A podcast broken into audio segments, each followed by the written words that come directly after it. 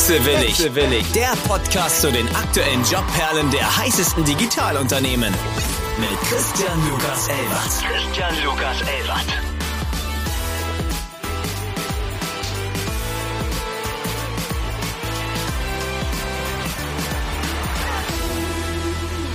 Einen wunderschönen guten Morgen an alle Wechselwilligen da draußen. Ne? Ein wunderbares, gutes, erfolgreiches, frohes neues Jahr. Alles, was man sich wünscht. Man glaubt es kaum, aber wir sind bei Staffel 2 angekommen. Es freut mich sehr, dass alle so treu geblieben sind und wieder eingeschaltet haben. 2023 starten wir mit vielen neuen offenen Stellen, mit einem wechselwilligen Stimmungsbild in der Jobbranche. Und ich darf heute als aller, allererste diesen Jahres Denise Kratzenberger begrüßen, die Gründerin von Cheeks. Einen wunderschönen guten Morgen. Hey, guten Morgen. Dir auch erstmal ein frohes neues Jahr. Ich freue mich auch total, heute hier zu sein und vor allen Dingen schon Staffel 2. Also da wäre ich auf jeden Fall mächtig stolz drauf. Ja, du bist quasi schon in einem ganz anderen Senioritätslevel angekommen. Und wir freuen uns auf zehn weitere Folgen, die in dieser Staffel erscheinen werden. Es wird eins, zwei Sonderfolgen mit ganz bestimmten Themen geben. Dazu werde ich noch nichts verraten. Denise ist eine Start-up Veteranin, möchte ich es mal behaupten. Ne? Sie hat, glaube ich, schon einiges gesehen, was natürlich die Stories besonders schmackhaft macht aber auch ihre aktuelle Gründung, wo die sie gerade vorantreibt, ein bisschen medial unterwegs ist, ist natürlich für alle Zuhörer ganz spannend. Ich überlasse das aber Denise mal lieber selbst, dass sie sich vorstellen kann. Hängen geblieben. Wie bist du in der Branche hängen geblieben? Was hat's ausgemacht, dass du nicht im Konzern gelandet bist und jetzt äh, tolle Businessideen hinterherjagst? Ja, das war eine ganz, ganz lange Reise. Ich kann mich ja mal ganz kurz vorstellen. Ich bin, ähm, wie man es sagen könnte, älter oder jünger. Ich bin Mitte 30 und habe ursprünglich mal Finance Accounting studiert. Also wirklich was ganz, ganz anderes als das, was ich jetzt mache. Und äh, bin dann bei Axel Springer gelandet im Konzern und ich hatte mich da auch schon in der Controlling-Abteilung gesehen. Und als ich dann vor Ort war, ähm, hat mich dann doch eher die Startup-Seite gereizt. Ich habe ein paar Startups bei Plug and Play mitbetreut und war später auch bei Fudora und ähm, bei Blumon. Und was ich äh, wirklich mein Key Takeaway, was ich mitgenommen habe, war niemals selber gründen. Also ich habe mir so gedacht, oh, total. Du weißt schon, dass du mit dieser, mit, also mit dieser Tagline gehst, gehst jetzt sofort viral, also hundertprozentig das war mein, ich habe das dann häufig gesehen, weil es gab eben auf der Seite, wo ich häufig gearbeitet habe, gab es eben, wie waren die Kapitalgeber im Falle von Axel Springer im Beteiligungsmanagement oder auch bei Fedora habe ich häufig gesehen, okay, da gibt es immer noch so einen Menschen oder irgendwie eine, eine Institution, äh, der man irgendwie gefallen muss. Und ich dachte, so richtig sowas von Selbstbestimmtheit hat das gar nicht. Und in meinem Umkreis gab es auch viele ähm, äh, Gründer und Gründerinnen, denen es natürlich auch total viel Freude bereitet haben, aber auch viele, die, die sich gar nicht so selbstbestimmt gefühlt haben, wie man das eigentlich denken könnte. Und deshalb dachte ich, ja, Gründen, das ist eigentlich gar nichts für mich. Ja, und äh, ich hatte dann irgendwann mal, auch während eines anderen Jobs, bei dem ich nicht so viel Freude hatte, dann irgendwann die Zeit und die Lust, mich mal mit anderen Märkten zu befassen und bin dann auf äh, eigentlich den größten und ältesten gestoßen, auf die Pornoindustrie. Und habe mich dann, ich weiß nicht, ob ihr das kennt, wenn man sich dann so ähm, bei Google verirrt und alles über diesen Markt wissen will. Ich wollte irgendwie alle Statistiken wissen. Ich wollte wissen, wer guckt eigentlich Pornos, was, ja, wer guckt eigentlich keine, ähm, wer bezahlt eigentlich, wie bezahlt man eigentlich dafür und bin, habe dann gemerkt, krass, das ist eigentlich so der größte Markt, den es eigentlich gibt und die Leute sind alle zahlungsbereit und nutzen das auch alle. Also ich habe Statistiken gefunden, wo man sagt, irgendwie acht von zehn Personen schauen oder konsumieren Pornos. Und dann habe ich mir das Angebot angeschaut und dachte so, hä, aber ist doch gar nicht so cool. Wo ist denn die coole Love-Brand, die man so kennt? Oder ähm, ja, wieso, wieso gibt es kein, kein quasi Apple für Porn? Also das war für mich dann unbegreiflich. Und dann dachte ich so, einfach ein total easy zu skalierendes Modell. Also es ist nicht so unbedingt sprachengebunden. Man braucht nicht so viele Leute dafür. Hast also, du sehr schön ausgedrückt. Ja, aber ich dachte, das ist einfach ein einfach, man sagt ja einfach zu skalierendes Modell. Und ähm, ich hatte jetzt auch in dem Sinne kein Warenlager und habe mir gedacht, das ist, man könnte das mit der vielleicht einfach mal starten und gucken, wie es so wäre, wenn man eine eigene äh, Pornoseite aufzieht. Wann hast du denn gegründet? Äh, 2020 offiziell. Also ich habe 2019 so ein bisschen neben dem Job angefangen und zusammen mit Max, meinem Mitgründer, der glücklicherweise auch entwickeln kann.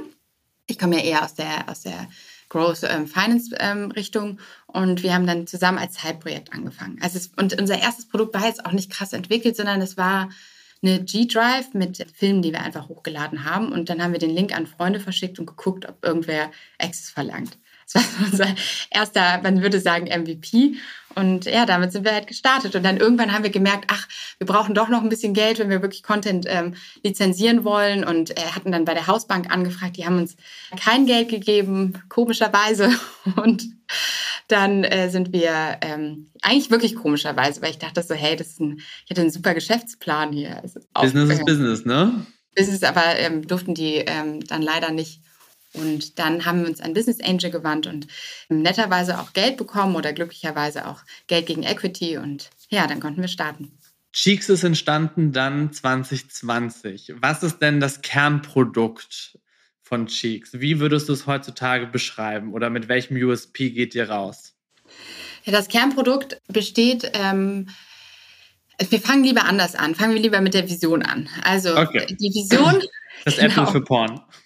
Nein, eben nicht. Die Vision ist, dass wir uns wünschen, dass Menschen sich sexuell befreiter fühlen, weil wir haben, also bevor es diesen MVP gab mit dieser, mit dieser G-Drive, hatten wir ursprünglich mal darüber nachgedacht, was mir eben auch, also ich fange ein bisschen früher an, was mir aufgefallen ist bei dem Markt, ist, dass sich das Frauen und Männer unterschiedlich bezüglich Sexualität auch zu dem Markt äußern. Also wenn ich im Bekanntenkreis gefragt habe, waren Frauen relativ neugierig, also im Bekanntenkreis, und Männer waren eher verschlossen, aber haben dafür deutlich, ähm, also in meiner Sicht, mehr Pornos konsumiert.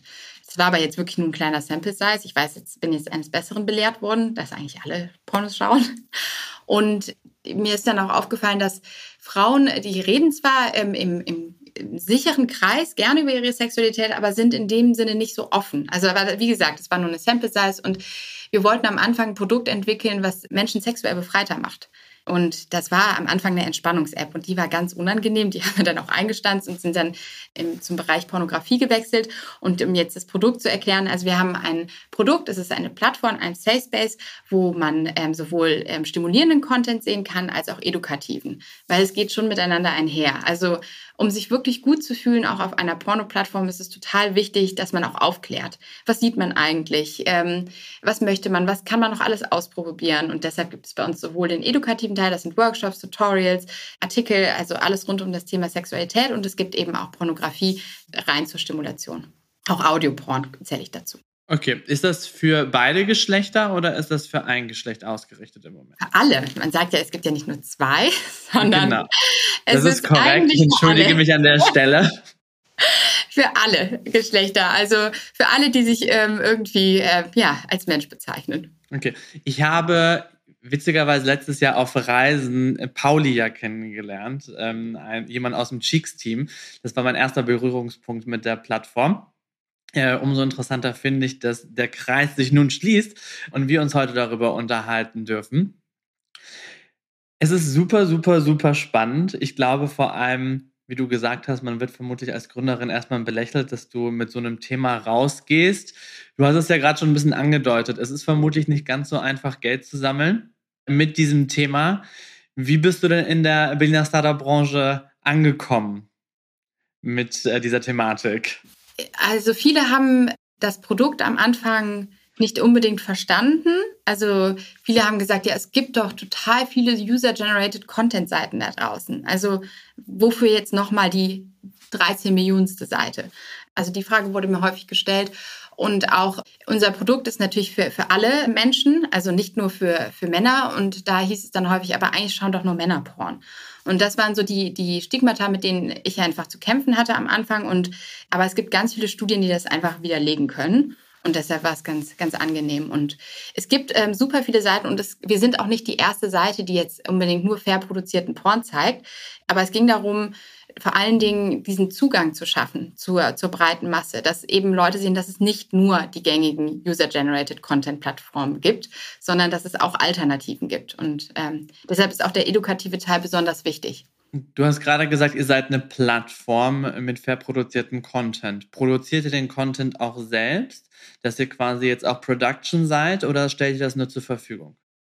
Sowohl als auch. Wir haben am Anfang viel lizenziert und wir gehen aber deutlich mehr hin zur Eigenproduktion. Also der Audio-Content ist fast ausschließlich von uns selber produziert worden und auch der ganze ähm, edukative Teil. Genau. Und bei den Videos ist es sowohl als auch, dort lizenzieren wir. Würdest du sagen, eure Konkurrenz ist jetzt die ganz klassische Porno-Seite oder alle anderen neuen Produkte, die aus dem Erdboden gestampft werden, wie Porno-Audiobücher, die ja auch groß auf dem Markt sind, OnlyFans, was ja geschafft hat, ähm, self-generated Content sehr gut zu ähm, kommerziell und monetarisieren. Wo würdet ihr euch da einordnen?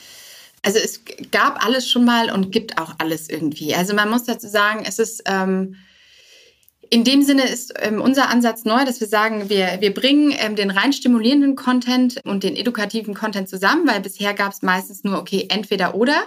Und das ist wirklich neu, Sexualität ganzheitlich zu sehen, vor allem den Pleasure-Teil. Aber ähm, es gibt ähm, viele Sachen, gab es schon früher und gibt es auch. Es ist meistens nur, nur der Zugang, den, den, den die breite Masse äh, dann endlich dazu bekommt. Zum Beispiel vor allen Dingen im, im Queer-Bereich wurde früher schon immer fair produziert. Also da gibt es, also nicht immer, aber da gibt es so die ersten Performer und Performerinnen oder Plattformen, die da extrem viel Wert drauf gelegt haben. Aber das war eben so zum Beispiel der breiten Masse oder mir überhaupt nicht klar, dass es sowas eigentlich schon gibt. Und ähm, das ist nochmal ein Riesenunterschied. Ja, wie du sagst, viele Leute hinterfragen das vermutlich gar nicht oder haben das auch nicht hinterfragt. Ja, genau. Viele Leute hinterfragen das nicht und vor allem die Vermenschlichung. Gerade OnlyFans, was finde ich ja total schön an OnlyFans, dass wirklich die Creator im Vordergrund stehen, dass da Namen hinterstehen, dass, dass, dass es wirklich eine Creator-Plattform ist. Und da sollte es auch hingehen und weg von, ähm, von stigmatischen Bildern und von, ähm, ja, von, von Filmen, wo man noch nicht mal weiß, woher kommt eigentlich der Content, wer ist das eigentlich, genau, ist die Person überhaupt volljährig? Doch, das müsste, ähm, ja, das muss einfach viel präsenter sein, dass man sich viel mehr ähm, mit dem Content und mit den PerformerInnen auch identifizieren kann. Fakten, Fakten, Fakten. 2023, das heißt, ihr habt fast zwei volle Geschäftsjahre hinter euch. An welchem Punkt befindet sich Cheeks denn gerade? Wie groß seid ihr? Was spannend fände ich, was meinst du mit groß? Ähm, genau. Fangen wir langsam an. Wie viele Mitarbeiter? Genau, wir sind jetzt so um die, ich zähle Freelancer auch mal dazu, die regelmäßig ähm, mit uns zusammenarbeiten. Dann sind wir so 30. Also es ist eine super schöne Größe. Wir hatten dieses Jahr auch Weihnachtsfeier, mal die erste Offline-Weihnachtsfeier, das hatten wir früher nie, wegen Corona. Und äh, wir waren so eine richtige Party-Crew. Da hat noch jeder später noch plus eins mitgebracht oder plus zwei und da waren wir schon fast 100 Leute und da habe ich so gesehen, krass, wir sind schon echt groß. Also mir kam es auf jeden Fall sehr groß vor. Es gibt wahrscheinlich viele, die jetzt lachen werden, ah ja, 30, süß. Das macht mich auch jedes Mal, äh, würde ich sogar sagen, ein bisschen stolz, wenn ich so dieses wunderschöne, coole Team sehe, was zusammenarbeitet, zusammen Großes schafft. Ähm, ja, das finde ich schon cool. Und wenn du sagst Kernteam ohne Freelancer, wie viele sind das dann? So Anfang 2022 würde ich sagen. Oder 24. Okay, also schon eine ordentliche Größe. Mhm. Wenn wir jetzt in äh, einen anderen Zahlenbereich reinrutschen, ähm, eine Größenordnung an äh, ähm, Usern, darfst du darüber sprechen oder ähm, möchtest du das für dich behalten? Genau, also User sind wir jetzt im, ich muss kurz, na, im sechsstelligen Bereich. Genau. Das kann ich sagen. Das ist ja schon mal ganz geil. Herzlichen Glückwunsch dafür. Ja, danke schön. Wenn wir uns jetzt so, wenn man die Plattform nicht kennt, äh, wie viel Content, wie viel Variety erwartet da einen? Wir sind, wir haben ungefähr ein bisschen weniger als 1000 Pieces. Also so Pieces, alles Audio, Video, Artikel. Ähm, das ist so, wo wir gerade stehen. Spannend fand ich auch, ich hatte das mal auf so einem ähm, Slide von unserem Pitch Deck, äh, wie viel Content ähm, wir gerade haben und wie viel einkaufen wollen. Und ähm, ich finde, diese Zahl ist so, man weiß nicht, ist das viel oder wenig. Also es ist so. Naja, wenn ich es mir so überlege, wenn du dir ein Piece pro Tag anguckst, dann bist du drei Jahre beschäftigt, ne? Also. Stimmt, aber was wir schon machen, ist, der rolliert auch. Also der rolliert, es kommt immer frischer, neuer Content dazu. Anderer, der wird vielleicht nicht weiter lizenziert. Also von daher doch, du bist vielleicht sogar noch länger beschäftigt. Ja. Wild. Äh, also dann sprechen wir nochmal 2026, wie es so lief. seid ihr im Moment, äh, ich meine, im Endeffekt, ihr seid eine deutsche Firma. Es ist eine Plattform, die in Deutschland angemeldet ist. Seid ihr im Moment nur in Deutschland aktiv? Ist der Content deutschsprachig? Ist der international? Wollt ihr expandieren oder eigentlich muss man das ja als Plattform nicht? Da reicht es, wenn man das ja aus Deutschland ausmacht. Ähm, was ist hier der Status quo? Genau, also wir sind eine internationale Seite, wir sind auch ein internationales Team. Ähm, bei uns also kann man remote arbeiten, also fully remote. Das ist ähm, eigentlich auch ein Bonus. Also ich finde es eigentlich ganz cool, weil wir auch während Corona entstanden sind. Es gab nie diese Office-Pflicht. Wir haben Kundinnen und Kunden in über 150 Ländern mittlerweile. Die Seite ist auf Englisch und auch so unser Spirit ist schon äh, darauf ausgelegt, dass Sexualität keine Grenzen im Sinne von Länderbarrieren hat. Und das ist eigentlich auch ganz cool zu sehen. Und wir dürfen auch nicht so denken, okay, das mögen die Deutschen, das mögen die Spanier, sowas würde man, also ist einfach auch nicht das Mindset, was wir haben, sondern wir denken eher so an Individuen und äh, dass wir eher global denken. Okay. Und vielleicht gibt es auch Leute auf dem Mars, die uns gucken könnten. Bisher noch nicht, aber you never know. Make this happen, also gar kein Stress. Oder einfach noch ein bisschen weiterdenken. Kleine Kollabo mit der NASA zur Station nach oben. Grenzenlose Pornos für alle. Ja, genau. Wir wissen ja, wenn wir uns einmal die Ländervergleiche angucken, dass dieses Thema interessiert die Deutschen ja sehr. Wir sind ja eine, also Deutschland ist eine sehr, sehr pornokonsumierende Nation. Ist das ähm, ein Vorteil gewesen, in Deutschland zu starten oder hat das irgendeinen Impact gehabt? Oder war es im Endeffekt Wurst, weil es sowieso international ist? Man hätte den Vorteil vielleicht ein bisschen mehr nutzen können oder aber es war eigentlich egal, weil wir generell immer eine, eine englischsprachige Seite hatten und uns an internationale Kunden gerichtet haben. Also deshalb war es eigentlich egal, aber es stimmt, es gibt Studien dazu, dass ähm, Deutschland Pornokoka-Land Nummer eins ist. Aber ja, das, das gibt es, aber wir haben einfach auch sehr viele internationale Kundinnen, deshalb, ja. Ich meine, wenn wir uns einmal angucken, welche Businesses während Corona geboomt sind, Shopping, äh, einen Peloton, whatever, äh, you name it, hat die Pandemie euch im Endeffekt auch in die Karten gespielt, weil alle zu Hause gesessen sind? Und das war äh, wirklich, das, wir sind ja gestartet, ich glaube, live Mai 2020 und wir wollten eigentlich schon viel früher, viel früher starten. Weil wir dachten auch, okay, jetzt diese Pandemie, das hat sich ja so März, glaube ich, rauskristallisiert und wir dachten, okay, wir müssen jetzt live gehen, egal kostet es, was es wolle, wir müssen das irgendwie. Und wir wussten ja auch, also ich dachte, damals total naiv, im Sommer ist das dann ja auch wieder vorbei. Und wow, wow, wow. so richtig, richtig naiv. Und es musste alles ganz schnell live gehen. Und am Ende hatte ich auch ziemlich Angst, nicht, dass die Pandemie dann, äh, also sich, also dass sich das Leben wieder normalisiert hat und es eben kein Lockdown mehr gab, sondern ich hatte wirklich Angst, dass, ähm, dass vielleicht uns die Userzahlen einbrechen. Aber am Ende war es wirklich egal. Es ist, war egal vorher, nachher. Es ist egal, ob Sommer, Winter. Es gibt nur einen Monat, der bei uns immer ganz schlecht läuft und das ist Dezember. Da sind alle in diesem Weihnachtsthema, glaube ich, drin und das das ist wirklich nicht, das ist nicht unser stärkster Monat, kann ich euch ehrlich sagen. Und, Ganz im ähm, Ernst, ist es aber für die seltensten Firmen, also außer ich, ich für den Onlinehandel, ja. Also. Ja, also ab Black Friday bin ich eigentlich raus und ähm, im, im Januar starten wir dann wieder. Aber sonst ist es eigentlich total krisenresistent. Also ich habe das Gefühl, dass Menschen sich eigentlich fortwährend immer ähm, bezüglich Sexualität aufklären wollen und sich auch dafür interessieren. Also es, es gibt auch nicht die Tageszeit. Das ist ja auch nochmal witzig. Also es gibt jetzt nicht irgendwie so, immer abends, sonntags oder so, sondern da ist es auch total unterschiedlich. Also und ich bin auch so ein bisschen weggekommen davon, darüber nachzudenken, welche Personas auf unserer Seite sind, sondern wirklich, es gibt äh, die unterschiedlichsten Menschen mit den unterschiedlichsten Bedürfnissen. Also auch da, es ist, es variiert und das, was Leute dir erzählen und was am Ende ähm, geschaut wird oder konsumiert, ist auch nochmal zwei unterschiedliche Paar Schuhe. That's a stretch. Ich meine, das muss ja also analytics-wise muss das ja einfach der heilige Gral sein. Das muss ja wirklich, was du da an Informationen rausbekommst, wusa. Habt ihr, wenn wir einmal kurz noch über die Monetarisierung sprechen, ist das ein Abo-Modell? Ist das ein One-Time-Payment? Äh, kann ich dann so viel angucken, wie ich möchte? Bin ich irgendwie limitiert? Gibt es Premium-Content? Also es gibt bei uns ähm, Free-Content, zum Beispiel, wir haben ja auch einen eigenen Podcast, äh, den kann man also gratis natürlich hören und auch der ganze edukative Teil im Sinne von Artikel, der ist frei. Aber wenn man wirklich das ganze äh, Produkt ähm, sehen möchte, dann bezahlt man dafür. eigentlich kennt man das von Netflix und Spotify. Es gibt eine monatliche Fee von 14,90 Euro ähm, in unserem Fall und du kannst monatlich kündigen und es ist total easy. Also es ist jetzt nicht irgendwie, du unterschreibst da nicht ähm, und bist dein Leben lang dabei, sondern du bist frei, ähm, jederzeit ähm, auch wieder zu gehen oder auch zurückzukommen. Und genau, es gibt noch ein Jahresabo, da gibt es einen kleinen Preisvorteil.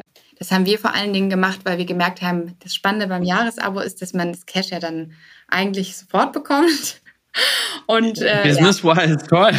Ja, und ich war immer absolut dagegen, weil ich immer gesagt habe, nein, ich möchte ein leanes Modell. Und dann haben wir irgendwann gesehen, okay, das ist eigentlich ganz cool, ist, weil wir das dann direkt wieder reinvestieren können in äh, Content zum Beispiel. Und ähm, ja, hat auf jeden Fall für uns finanzmäßig total viel Sinn gemacht.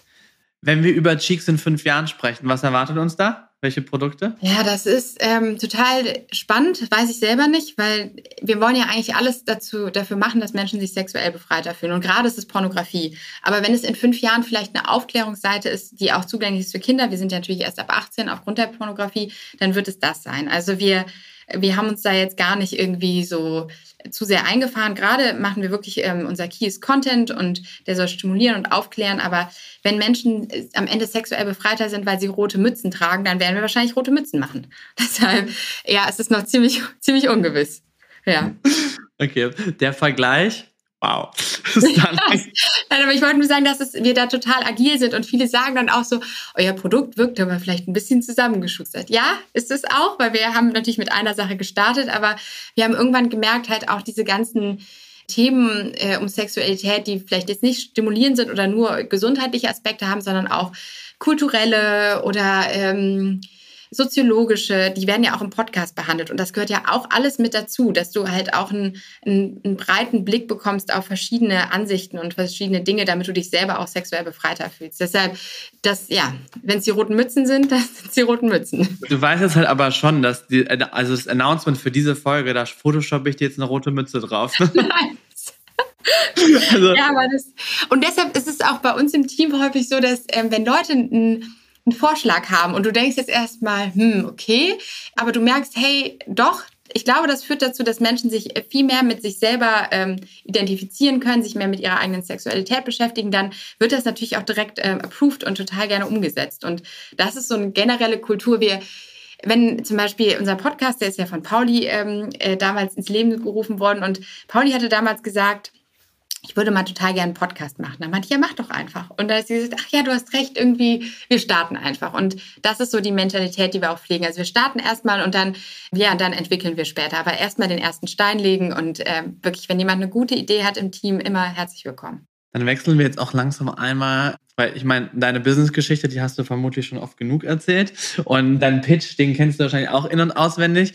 Was ich ja bei uns aber super interessant finde, ist, dass die meisten Leute bis dato noch nicht wirklich in der Öffentlichkeit über das Cultural Environment sprechen, außer dass sie sagen, ey Leute, wir haben richtig viele Urlaubstage und mit uns kannst du auch remote arbeiten. Wir haben uns ja vorhin schon unterhalten, ähm, du bist ja gerade auch im Ausland und hast einfach die Möglichkeit von woanders zu arbeiten. Startup ist ja immer ein bisschen unvorhersehbar.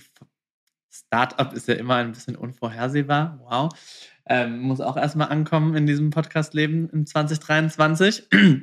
Wir wollten ja einmal aufnehmen, ähm, da kamen die Investoren dazwischen. Beim zweiten Mal habe ich mein Mikro vergessen. Sorry dafür.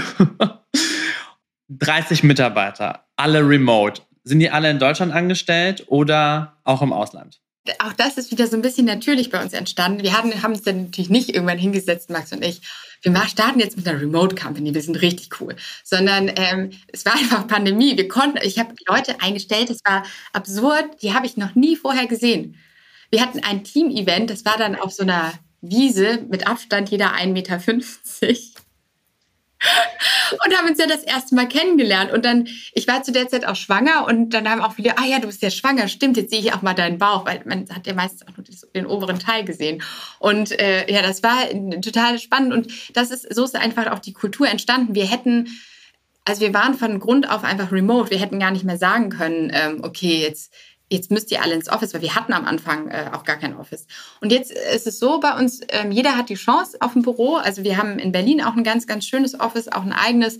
Und in, in Holland hatten wir jetzt auch lange ein eigenes, aber jetzt haben irgendwie das Team hat da entschieden, sie möchten lieber zu einem Coworking Space, das ist auch ganz schön.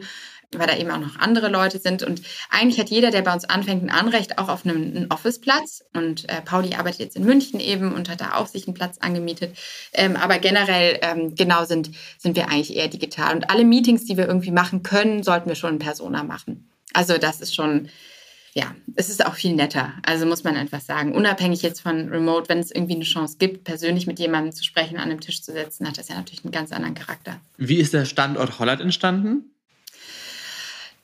Wir hatten eine Mitarbeiterin, ähm, mit der habe ich schon vorher in anderen äh, Startups gearbeitet oder in einem anderen. Und ähm, das war ihre Bedingung. Sie hat gesagt, wenn wir zusammenarbeiten, möchte ich auf jeden Fall in Amsterdam leben und ähm, von dort aus arbeiten, weil ich auch dort studiere. Und dann fand ich das eigentlich ganz cool. Und dann, ja, hat sich da noch eine zweite Person gefunden und jetzt sind die eben, ja, und waren auch mal kurz zu dritt. Ja, und sind da zusammen gewesen. Aber das geht eben. Und man könnte jetzt auch als Arbeitgeberin in meinem Fall sagen, Nein, ich möchte gerne, dass alle zusammensitzen, aber ich finde, Wertschätzung ist auch ein Teil, also MitarbeiterInnenwertschätzung, es, es geht auch darum, auf Bedürfnisse zu achten, die vielleicht nicht direkt ähm, im Kontext Arbeit sind, sondern zum Beispiel in ihrem Fall, sie wollte einfach in Amsterdam leben und ich fand das eigentlich ganz cool. Und das ist auch eine Art, ähm, irgendwie MitarbeiterInnen wertzuschätzen, das möglich zu machen. Was ja sehr besonders ist, daraus ein bisschen rauszuhören, du guckst dir ja scheinbar die individuellen Bedürfnisse deiner Mitarbeiter an und versuchst, äh, eine bestmögliche Lösung drumherum zu basteln, was ja heutzutage leider ein bisschen weniger vorkommt, weil die meisten sagen, and that's your package, and that's amazing. Und das musst du ganz toll finden, weil daran haben zwölf Leute gearbeitet. wild. Wild, wild, wild.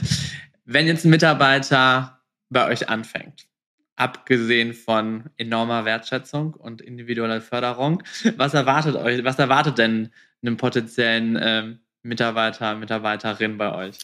Also ich glaube, das, das größte Asset ist das ähm, nicht immer, aber dass die meisten ähm, selbstbestimmt arbeiten dürfen. Also sich sowohl Arbeitszeiten als auch inhaltliche Themen einfach ähm, selber raussuchen können. Wir haben zum Beispiel auch eine Mitarbeiterin im Bereich Finance, ähm, die hat gesagt, dass Finance-Thema ist, macht ihr Spaß, aber ist ein bisschen trocken. Sie würde allerdings gerne noch Artikel schreiben. Und das ist total möglich bei uns. Also es gibt häufig Stellen, die sind so Mischformen. Und es gibt jetzt bestimmt ganz viele, die rollen mit den Augen, sagen, oh, Defokussierung. Und, aber ich glaube, dass gerade Monotonie im Alltag, also gerade in der Arbeitsweise auch dazu führen kann, dass du total demotiviert bist und dass du gar keine Lust mehr hast, irgendwo an teilzunehmen. Genauso, wenn du nicht selbstbestimmt bist, wenn du nicht selber Sachen, wenn du gemicromanaged wirst. Und ich merke einfach, dass, dass unser Team einfach gerne zur Arbeit geht. Die gehen, stehen gerne auf, weil sie auch am Ende ähm, ihre eigenen Projekte haben und auch noch Sachen machen dürfen, die vielleicht jetzt nicht konkret zu dem festgezurrten Department gehören. Und ähm, das ist so ein großer Asset. Also viele, die dann auch sagen, ich wollte schon immer mal das und das lernen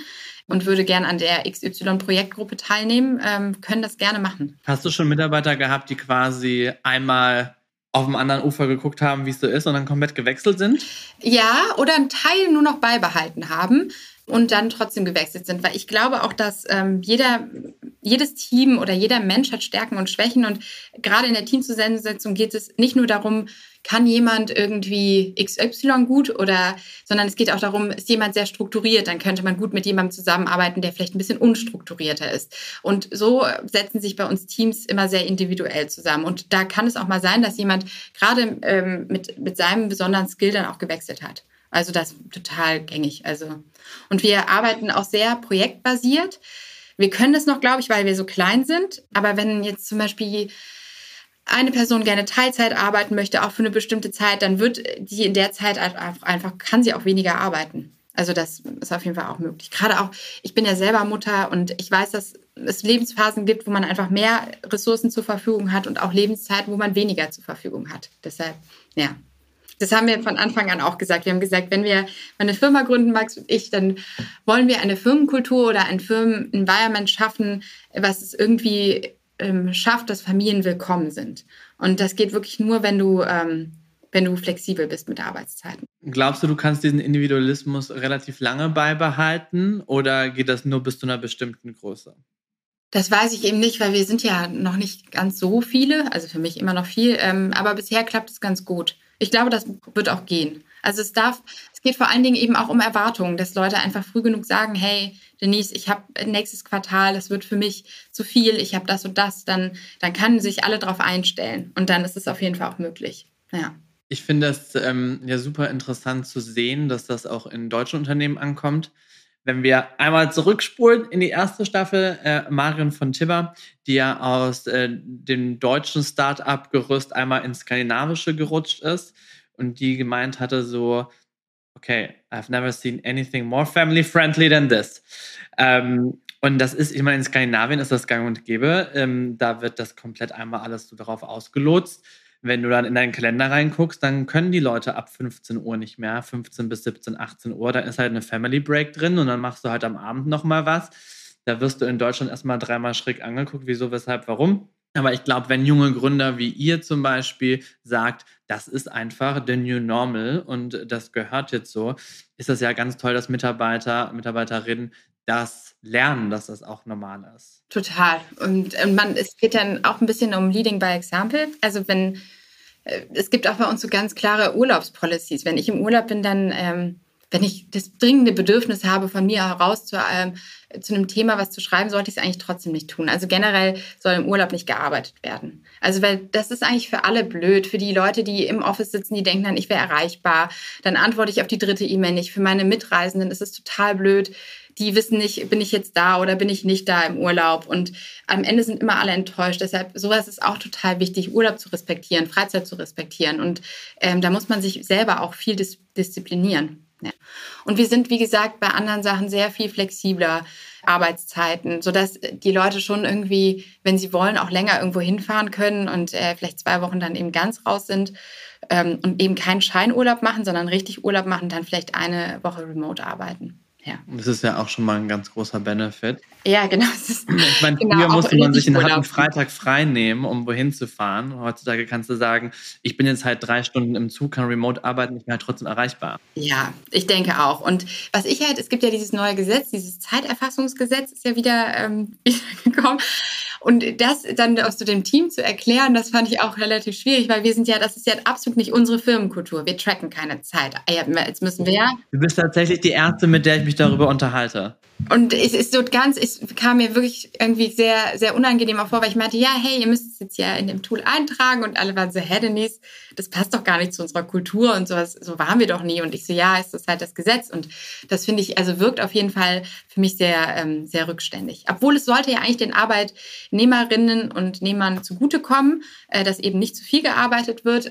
Ähm, aber es nimmt auch irgendwie so ein bisschen die Eigenverantwortung. Und ich bin auch fein, wenn Leute mal weniger arbeiten. Es ist auch okay und dann wieder mal mehr arbeiten. Hauptsache, man findet am Ende die Waage. Wie du halt sagst, es gibt halt Phasen und ich glaube, wir haben jetzt ja alle gelernt, äh, Quantität ist nicht gleich Qualität.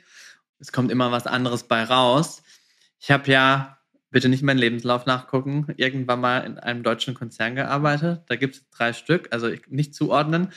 Da war das völlig normal, dass die Praktikanten die Arbeitsausweise genommen haben, einen ausgecheckt haben und dann hast du weitergearbeitet. Ja, das ist schon, schon unverschämt. Also das ist genau. Und das ist halt aber in großen Konzernen leider wirklich die Regel. Und dann hast du aber solche tollen Regelungen wie, also wenn sie jetzt Überstunden machen wollen, dann müssen diese beantragt werden. ich bin so, wow. Aber auch das gibt's, ne? Und ich sehe auch so ein bisschen die Eigenverantwortung auch ähm, bei uns darauf zu achten, dass die Leute nicht zu viel arbeiten das ist schon, also wir müssen auch darauf achten. Also es ist einfach auch, es geht nicht nur darum, dass du am Ende irgendwie ein Gehalt zahlst. Es ist natürlich auch, Leute wollen natürlich dafür entlohnt werden, aber es ist auch so ein bisschen wichtig, also es ist auch wichtig, dass du einfach darauf achtest, dass die Leute einfach gesund, eine gesunde Work-Life-Balance haben. Gerade das klingt jetzt so romantisch, aber gerade im Hinblick auf ähm, MitarbeiterInnen-Churn ist es total, also wenn du wirklich nachhaltig als Firma ein Produkt verkaufen möchtest, musst du auch eine nachhaltige Kultur haben und die sieht so aus, dass man darauf achtet, dass es hier ein Marathon ist und kein Sprint. Deshalb ähm, auch ähm, nochmal an alle da draußen super wichtig, auch darauf zu achten, dass Kolleginnen und Kollegen einfach nicht zu ähm, lange arbeiten. Das stimmt. Wenn ich mir dein Team angucke, ähm, welches Department ist das größte? Welches Department wird am meisten bedient? Seid ihr eine Tech-Company? Habt ihr einfach inzwischen ein Produkt, was richtig krasse Marketingkapazitäten benötigt? Oder braucht ihr die kreativen? Boah, das ist echt, ich würde sagen, ähm, der Trend geht hin zu Content.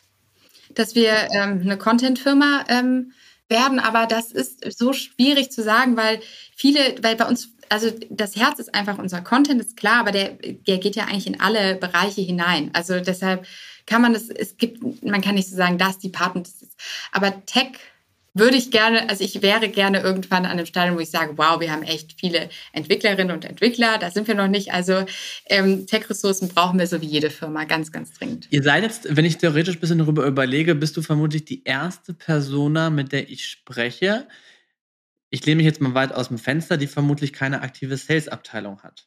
Ja, also wir sind ja in dem Sinne kein B2B-Unternehmen. Genau, du machst ja quasi deinen Vertrieb, machst du vermutlich über Performance Marketing. Eventuell mal über Partnerships oder so?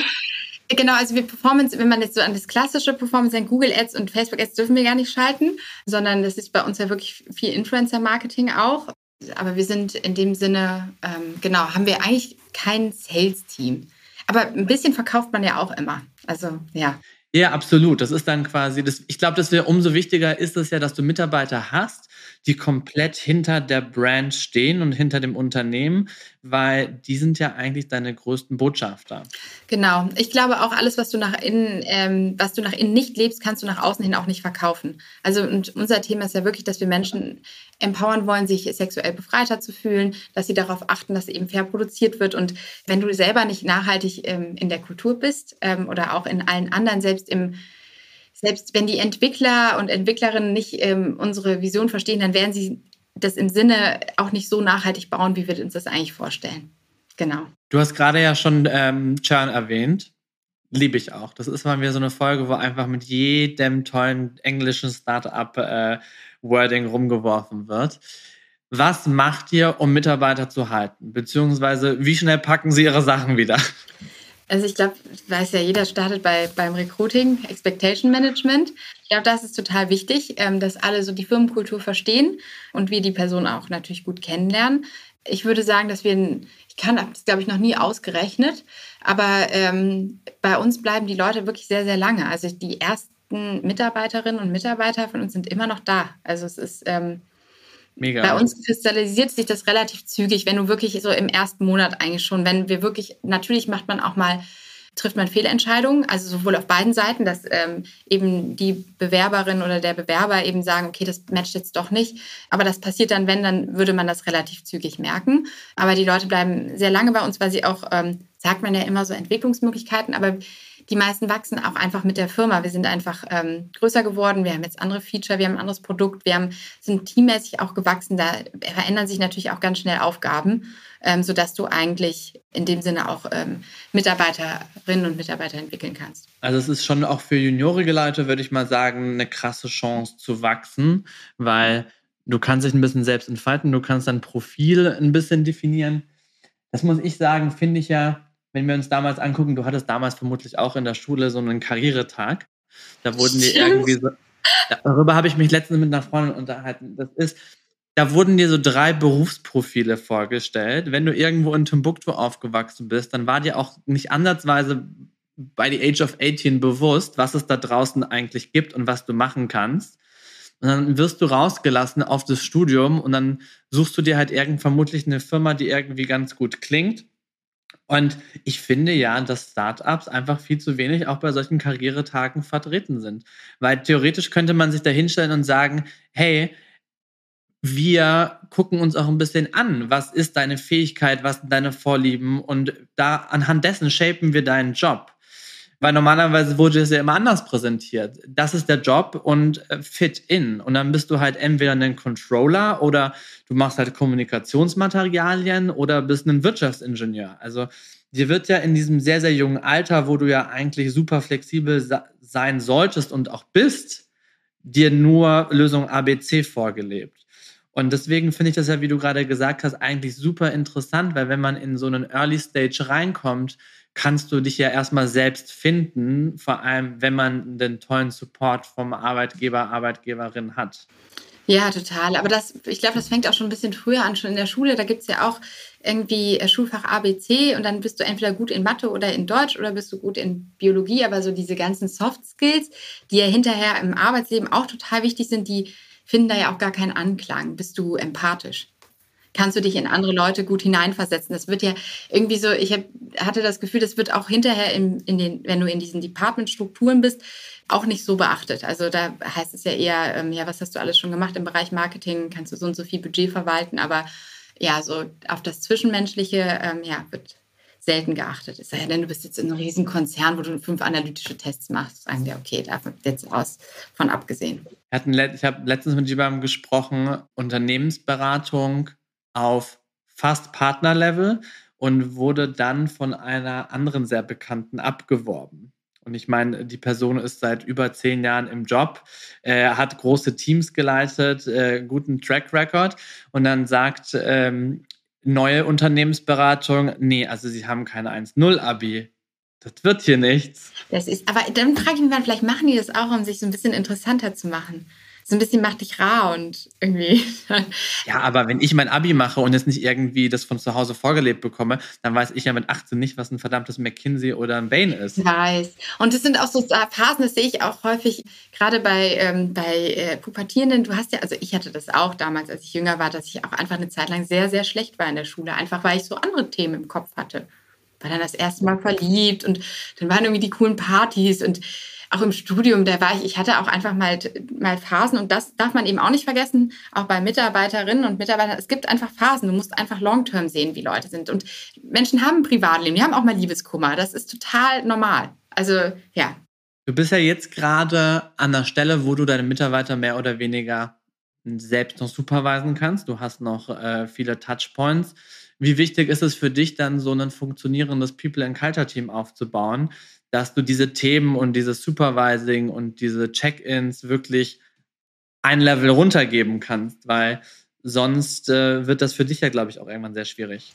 Ich glaube, dass du das Thema nie ganz abgeben kannst oder auch nie abgeben solltest, weil auch sich mal, ähm, äh, mal mit, den, mit der Gründerin oder mit dem Gründer zusammenzusetzen und auch mal Ideen oder einen Raum zu haben, wo man über Themen sprechen kann, ist auch eine Art, ähm, jetzt sind wir wieder bei dem Thema Wertschätzung, aber ich glaube, dass es sehr, sehr wichtig ist, das beizubehalten. Ich verstehe, was du sagst, das kann ich nicht bis immer machen, aber bisher schaffe ich das noch gut, dass ich ähm, mir, mir die Zeit nehmen kann. Ich versuche eher so andere Themen dann so, so abzugeben. Das, nicht so schön. Ja, oder die auch schön sind, aber dann ist es auch okay, sie dann abzugeben. ich glaube, das sollte man sich schon irgendwie beibehalten. Aber ich würde dann eher so andere Themen, wo ich sage, boah, ja, das, das ist irgendwas, das, klar wäre es cool, wenn ich das noch machen würde, aber das kann ein anderer Mensch genauso gut. Ja. Mit der Startup, zwei Jahre gegründet, 30 Mitarbeiter. Wenn ich jetzt anfangen würde, würde ich mir denken, so, geil. Da hätte ich, glaube ich, noch ein bisschen Bock auf Mitarbeiterbeteiligung. Macht ihr sowas? Ähm, Gibt es bei uns auch, genau. Ich musste aber auch eine Sache lernen. Ähm, nicht alle wollen beteiligt werden. Menschen wollen unterschiedlich entlohnt werden. Also es ist total also individuelle Incentives. Ja, sind individuelle. Und die einen sagen, hey, das ist das Größte für mich, so möchte ich gerne entlohnt werden. Dann sagen andere, nee, ich möchte auf jeden Fall mehr Gehalt, ich brauche gerade Cash, ich habe irgendwie eine Wohnung, die ich abbezahlen möchte. Und dann sagen die Dritten irgendwie, genau, ähm, ich, ich möchte genau das Projekt ähm, und möchte irgendwie nebenbei noch das machen. Es, Menschen sind so unterschiedlich und ich finde es auch da wichtig, dass man da individuell drauf schaut. Individuelle Menschen, individuelle Jobs. Genau, auch zum Beispiel Arbeitszeit, das ist auch sowas. Also genau, das würde ich noch dazu rein. Ja, es gibt Leute, die wollen 80 Prozent arbeiten, die anderen 60, die anderen 50. Das ist auch, ähm, genau, auch noch. Also es ist so, bastel dir deinen Job. Genau, bastel dir einen Job. Und wenn es dann matcht, aber ich glaube, wenn du das vorher nicht ansprichst, nicht in Bewerbungsprozessen nirgendwann ansprichst, dann clasht es irgendwann. Weil dann sagt einer, Herr, aber ich habe mir das doch ganz anders vorgestellt. Ich wollte doch eigentlich, ne, ne, ne. Und ich glaube, wenn man vorher einfach Themen bespricht und sieht, hey, okay, das matcht total gut, dann, äh, dann, dann ja, bleiben auch alle länger. Und ich bin auch länger glücklich. Aber ich glaube, das ist ein super wichtiger Punkt, was du gerade sagst, auch für die Bewerber da draußen. Spricht eure Erwartungshaltung an. Und habt nicht wirklich im Hinterkopf, nee, ich bin noch zu jung und zu unerfahren dafür.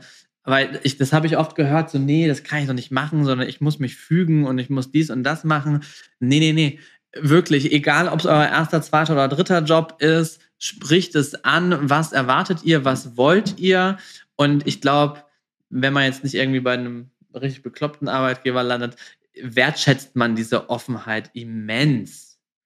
Und ist auch so, man zur Not äh, sage ich dann halt nein, okay, das, äh, das machen wir aus den und den Gründen nicht. Aber ich finde, wenn Leute da fragen oder dann weiß ich zumindest im Hinterkopf, dafür ist es auch mal gut, ah ja, der Person war das eigentlich total wichtig, ähm, vielleicht kann ich das irgendwie im nächsten Jahr irgendwie anders arrangieren. Und dann, ähm, ja, dann hat man wenigstens einmal die Fronten geklärt. Higher, higher, higher. 30 Mitarbeiter, vermutlich wollte dieses Jahr weiter heiern. Ja, irgendwie, auch wenn Hiring Stopp ist, irgendwie wird immer geheiert. Ich weiß auch nicht, ob du das kennst, aber irgendwie wird ständig geheiert. Ja, deswegen, also klar haben wir jetzt, wir haben in so einer letzten Staffel drüber gesprochen, wenn wir uns irgendwie das, die letzten zwei Quartale angucken, das waren ja einfach gigantische Level an Layoffs, ja. Ähm, lässt sich nicht leugnen. Ich glaube, wir alle wissen, was in der Welt da draußen passiert. Nichtsdestotrotz sage ich allen Leuten, also verliert bitte eure Hoffnung nicht. Da draußen gibt es so tolle Firmen, die Mitarbeiter suchen. Und ähm, ich meine, LinkedIn Jobs ist jetzt auch nicht leergefegt und eine Wüste. Also es ist jetzt nicht, dass es jetzt, jetzt ist alles vorbei. Und Cheek sucht ja auch. Genau, also wir hatten auch mal im, im Sommer, als wir im Fundraising waren und es war nicht ganz klar, ob wir die Runde schließen würden oder nicht, hatten wir so ein Hiring-Stop, den man nämlich gerade erzählt habe. Ähm, aber am Ende geht es nicht, weil Max und ich, wir wollen halt immer Projekte umsetzen und wir wollen ja auch weiter wachsen und es geht einfach nicht, weil du brauchst eigentlich immer gute Leute und brauchst immer Experten oder du brauchst immer oder Juniore Leute, die Lust haben, was zu lernen. Deshalb, also wir suchen gerade vorrangig ähm, im Bereich Produkt, alles um den Bereich Daten, Entwickler suchen wir. Wir suchen aber auch im Bereich Marketing, HR. Also es ist eigentlich HR, ne? das Wort mochtest du nicht so gerne. People. Ja, ich bin, ich, ich, bin, ich bin HR schwierig. Genau, lang sagen wir, nennen wir es doch heute lieber People. Äh, genau, da suchen wir auf jeden Fall. Äh, wir suchen eigentlich wirklich überall äh, Leute. Es gibt eigentlich nichts, ähm, also gar keine Position, die, ähm, die gerade nicht gesucht wird. Und wenn du jetzt sagen würdest, boah, da drückt der Schuh jetzt am meisten, mit der Position würdest du mich richtig happy machen.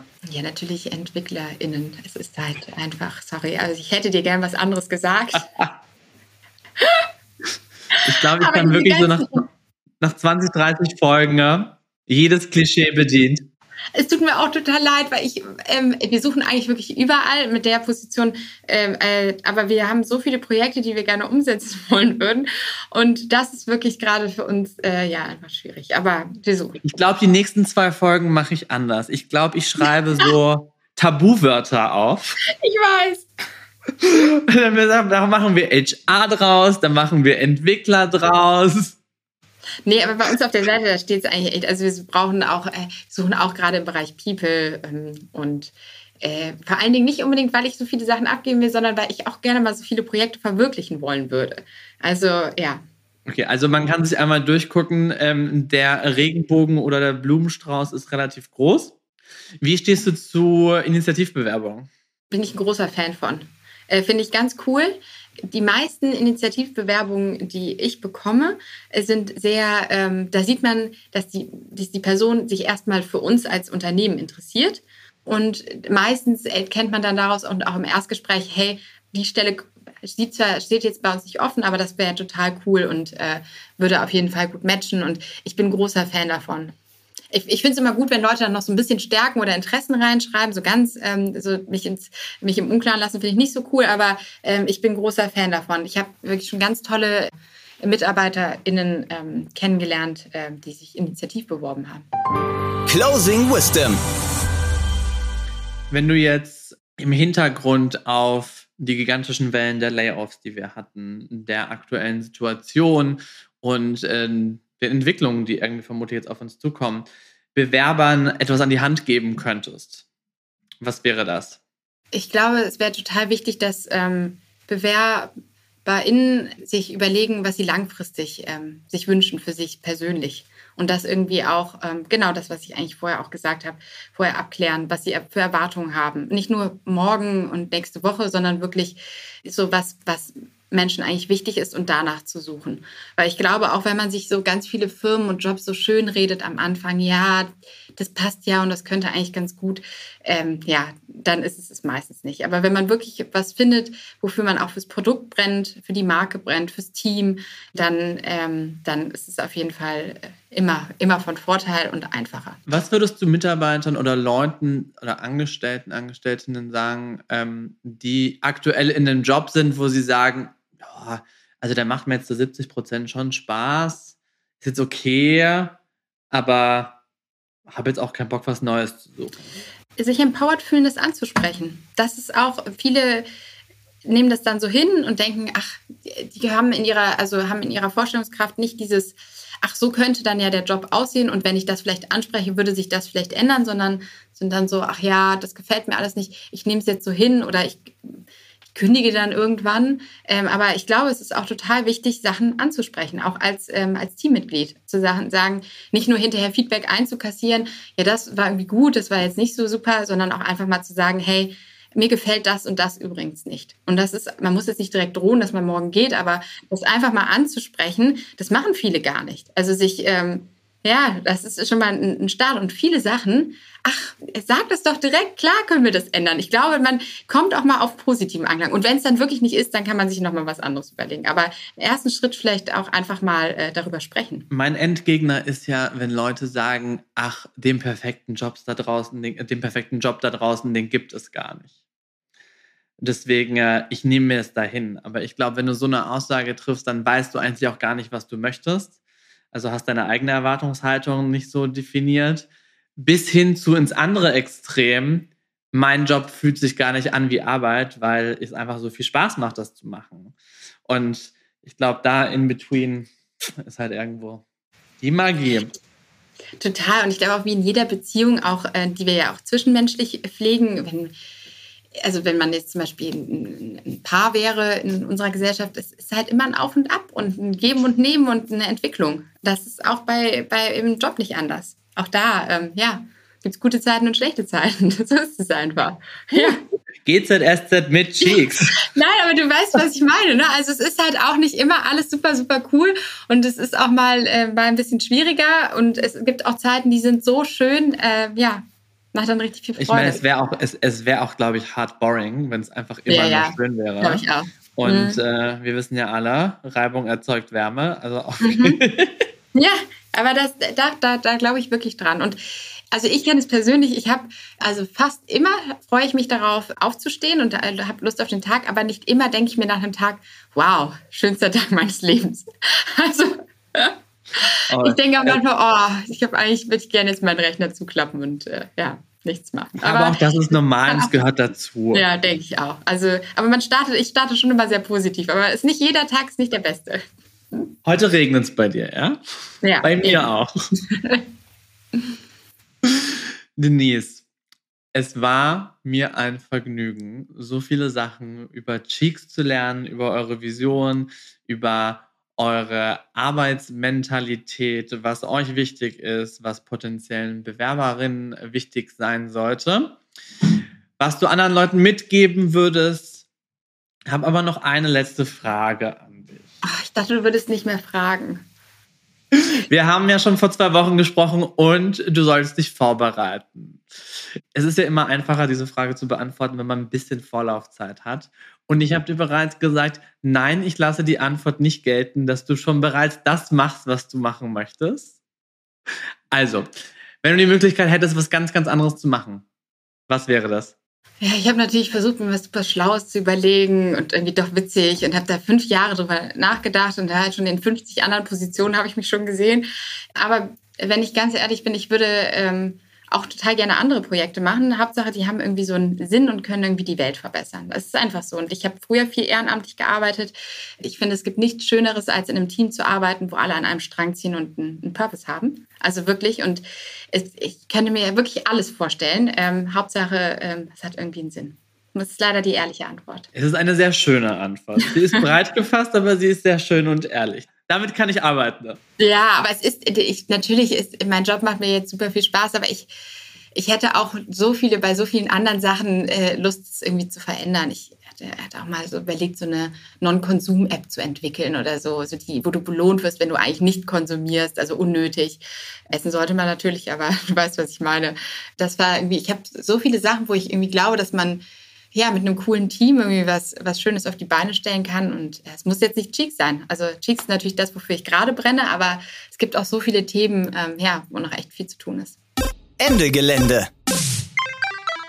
Vielen, vielen lieben Dank für deine Zeit. Es war mir ein inneres Blumenpflücken.